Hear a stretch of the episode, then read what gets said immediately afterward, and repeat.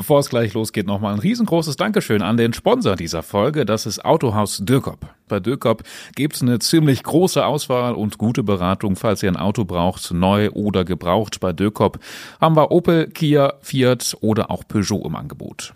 Und zum Beispiel auch den neuen Opel Astra oder Corsa Electric. Auch die könnte man sich da einfach mal anschauen. Autohaus Dürkop gibt es zweimal in Braunschweig, aber auch online zu finden unter www.dürkop.de mit UE geschrieben. Da könnt ihr zum Beispiel auch bequem Probefahrten vereinbaren. Also vielen Dank an Autohaus Dürkop.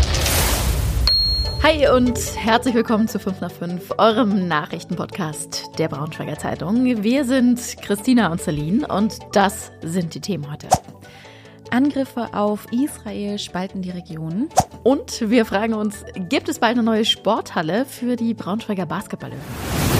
Wir haben gestern schon über das Thema Israel gesprochen und es ist natürlich ein Riesenthema und wir können das hier im Podcast auch nicht in allen Facetten und Hintergründen beleuchten.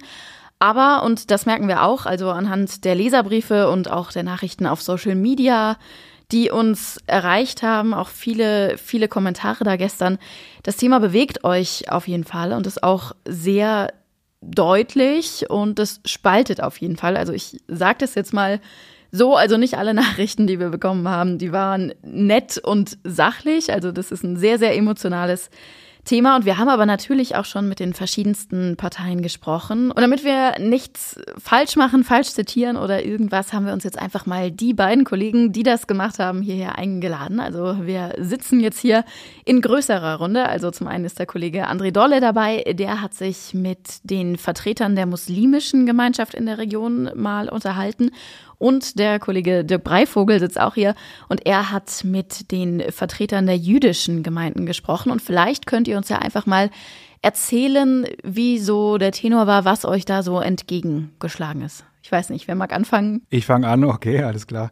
Ja, ich habe mich mit ähm, richtig mit der muslimischen Community sozusagen auseinandergesetzt, habe mich äh, hinter das Telefon geklemmt und habe hab einige angerufen ähm, das waren dann immer sozusagen Sprecher äh, der jeweiligen Gemeinschaften. Einmal den Sprecher der, der muss, des äh, Zentralrates der Muslime in Niedersachsen. Da sitzt, ist der Chef, kommt hier aus, aus Braunschweig, ist ein Arzt. Der heißt Sadiko Al-Musli. Dann äh, mit einem ähm, zweiten Vorsitzenden der Islamischen Gemeinschaft aus Wolfsburg, mit einem Palästinenser, mit einem gebürtigen und nochmal mit dem Vorsitzenden des äh, Rates der Muslime in Braunschweig. Und ich muss sagen, ähm, es war ein hochsensibles Thema. Die Gespräche waren schwierig. Das kann man auch dazu sagen, finde ich. Ähm, denn viele waren irgendwie überrascht, weil ich die dann konfrontiert habe mit der Frage, wie sie denn äh, den Terror der Hamas äh, sozusagen einstufen oder ob das überhaupt Terror für sie ist. Ähm, da bin ich dann ja auf, auf ähm, Distanz gestoßen. Keiner wollte sich aber auch äh, wollte das verurteilen, was die Hamas da gemacht hat. Zumindest einer hat dann gesagt, der Terror geht nicht. Und das ist Terror, hat das dann wirklich auch beim Namen benannt. Und ähm, die anderen haben, sie haben da ein bisschen rumgedruckst. Und es herrschte Sprachlosigkeit zum Teil auch. Ja, also ne, wie wir es ja gerade schon gesagt haben, das ist ein hoch emotionales Thema. Und natürlich will da auch keiner irgendwie was Falsches sagen. Man spricht ja dann doch irgendwie für eine große Community. Dirk, magst du noch mal erzählen, wie sich die Vertreter der einzelnen Organisationen, mit denen du jetzt gesprochen hast, also ich vermute, ähm, das wird schon auch in die Richtung gehen, aber kannst du da noch mal ein bisschen was zu sagen? Ja, das ist ähm, auch manchmal gar nicht so einfach mit der jüdischen Gemeinde in Kontakt zu kommen. Die wollen eigentlich auch darüber nicht ähm, so gerne sprechen. Sie wollen sich auch nicht so gerne als als äh, sozusagen ähm, äh, sozusagen Opfer darstellen äh, lassen wollen. Ähm, ich habe erst gestern ein bisschen versucht rauszukriegen, wie sich die Sicherheitslagen sozusagen rund um die Synagogen und die jüdischen Einrichtungen hier in der Region ähm, verstärkt haben durch die Polizei, habe mit dem Innenministerium gesprochen und dann habe ich versucht, auch mit den Gemeinden in Kontakt zu kommen. Und es war mir hm, einmal möglich, mit jemandem aus der liberal-jüdischen Gemeinde in Wolfsburg zu sprechen, der erzählte, dass er zufällig, als diese Anschläge waren, mit einer Reisegruppe aus seiner Gemeinde in Berlin waren und als man das hörte, ähm, weil man da auch in der Synagoge war, ging in dem Bus, ähm, wo sie waren, mit 10, 15 Leuten, sofort, dass alle Telefone Telefone, alle Handys an und dann wurde mit Israel gesprochen und ähm, Gott sei Dank gab es da keine persönliche Betroffenheit, dass da ähm, Verwandte oder Bekannte unter Opfern äh, des Angriffs waren. Aber man hat schon gemerkt, ähm, die Leute sind sehr sensibilisiert, ähm, sie achten darauf und sind dann auch direkt äh, am Brandenburger Tor zu der Solidaritätsveranstaltung gegangen. Ähm, zum anderen habe ich mit dem Vorsitzenden in ähm,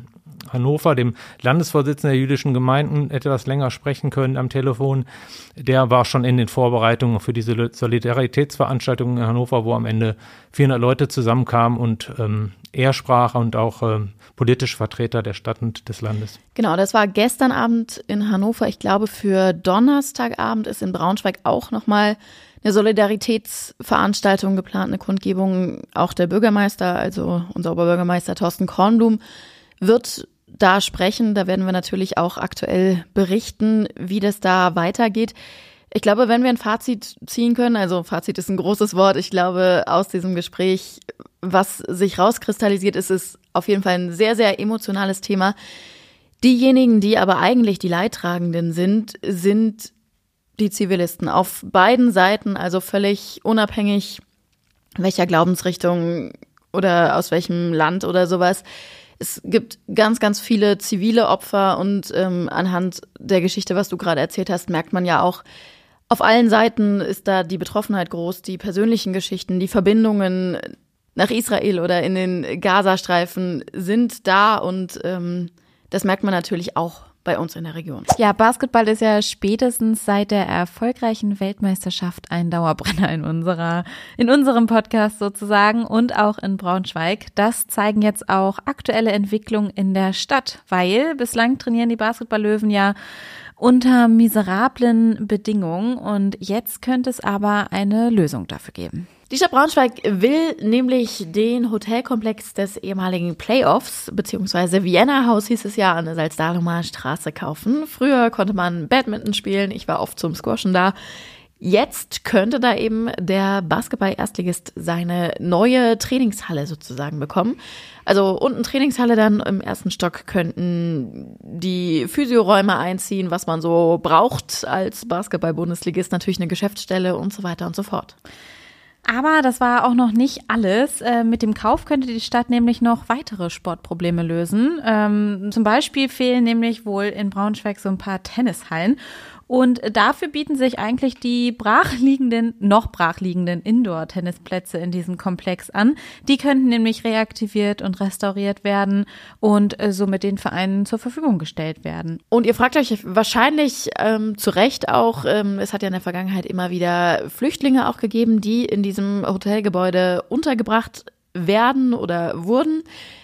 Die sollen natürlich auch nicht vernachlässigt werden. Also das könnte auch weiterhin so sein, dass in dem Hotelpart die Geflüchteten untergebracht werden und es könnte noch eine neue Kita gebaut werden. Also da ist eigentlich jede Menge geplant und wenn das alles auch so umgesetzt werden könnte, dann wäre das eine runde Nummer. Ja, wobei das gar nicht so einfach ist, das jetzt alles auf Anhieb umzusetzen. Denn jetzt müssen erstmal die politischen Gremien zustimmen. Der Finanzausschuss, der tagt am 2. November. Was dann auch noch geklärt werden muss, ist, wie groß ist der Sanierungsaufwand überhaupt und wo kommt das Geld her für diese ganzen Vorhaben? Ein nicht unerheblicher Punkt, aber tatsächlich wäre das Vienna Haus auch nicht die einzige Option. Also es gibt auch Architektenzeichnungen für ein weiteres großes Hallenprojekt. Ähm, wir verlinken euch den Artikel einfach mal in den Show Notes. Da könnt ihr nochmal ganz genau nachlesen, welche Optionen den Basketballlöwen zum Beispiel noch zur Verfügung stehen. Genau, und das war heute sonst noch wichtig. Wenn ihr in Braunschweig wohnt, habt ihr es vielleicht schon mitbekommen. Ich habe vorhin Christina gefragt, die hat es noch nicht mitbekommen. ich, ich, war auch nicht da am Wochenende. Aber hier und da äh, kann das Trinkwasser in den letzten Tagen mal etwas trüber sein. Aber laut BS Energy äh, gibt es da keinen Grund zur Sorge. Grund sind nämlich Leitungsarbeiten der Harzwasserwerke und das dauert wohl noch bis Ende der Woche an. Und solange kann es auch noch zu Druck und Her zu Druck- und Härteschwankungen und äh, Trübung im Wasser kommen. Das sei aber alles ähm, nicht gesundheitsgefährdend, also alles easy. In Salzgitter muss jetzt ein 24-Jähriger für zweieinhalb Jahre ins Gefängnis, weil er Kinder über das Internet kontaktiert hat. Und das tatsächlich auch nicht zum ersten Mal. Also er hat deswegen schon mal im Gefängnis gesessen. Und er war gerade mal anderthalb Jahre wieder draußen. Und ich glaube, die Staatsanwaltschaft hat davon gesprochen. Seine Rückfallgeschwindigkeit war rekordverdächtig. ja. Also richtig krass. Genau, und in dem aktuellen Fall hatte er auch Sex mit einer 13-Jährigen. Weil sie sich im Internet aber ein Jahr älter gemacht hat, kann man ihn dafür jetzt nicht bestrafen. Unser Kollege Erik Westermann war im Prozess dabei. Wir verlinken euch den Artikel mal. Da sind wirklich richtig schlimme Sachen ans Licht gekommen. Von Reue jedenfalls keine Spur. Und zum Schluss haben wir noch eine echt kuriose Geschichte für euch. Stellt euch mal vor, ihr steht beim Arzt und eure Versichertenkarte wird abgelehnt. Das ist irgendwie schon äh, blöde genug. Wenn ihr dann aber rausfindet, dass diese Karte nicht geht, weil die Rentenversicherung euch aus Versehen für tot erklärt hat, dann wird's richtig doof, würde ich behaupten. Das ist tatsächlich einer Braunschweigerin im Sommer so passiert. Man hat mittlerweile auch den Fehler gefunden und alles behoben, also es ist alles gut gegangen. Ähm, man hat herausgefunden, vor 28 Jahren ist ein menschlicher Fehler passiert. Also da sind irgendwelche Konten mal falsch verknüpft worden miteinander, dann ist es nicht wieder aufgehoben worden. Ähm, jetzt ist aber die Frau von dem anderen Konto sozusagen gestorben und also ein, ein großes Missverständnis. Der Rentenversicherung war das natürlich jetzt nicht gerade angenehm, kann man sagen. Deswegen gab es einen Blumenstrauß und noch eine Nachricht dazu. Äh, Und das ist wirklich mein absolutes Highlight. Äh, Die haben nämlich geschrieben, nach unseren Ermittlungen leben sie weiterhin. Kann, kannst du dir nicht ausdenken. Nee, wirklich. Also, sie kriegt jetzt auch weiterhin Geld. Ähm, alles ein Happy End gegeben. Aber da guckst du schon irgendwie erstmal nicht schlecht. Ja, ja. Das stimmt. Ja, das war's auch schon wieder mit 5 nach 5 äh, heute am Dienstag. Ähm, falls ihr Fragen, Anmerkungen, Kritik oder sonst was habt, schreibt uns wie immer eine Mail an 5 nach 5 funkemedien.de oder schreibt uns ganz einfach per WhatsApp. Die Nummer findet ihr wie immer in den Shownotes. Und jetzt können wir euch eigentlich nur noch einen schönen Feierabend wünschen. Tschüssi und bis morgen. Ciao.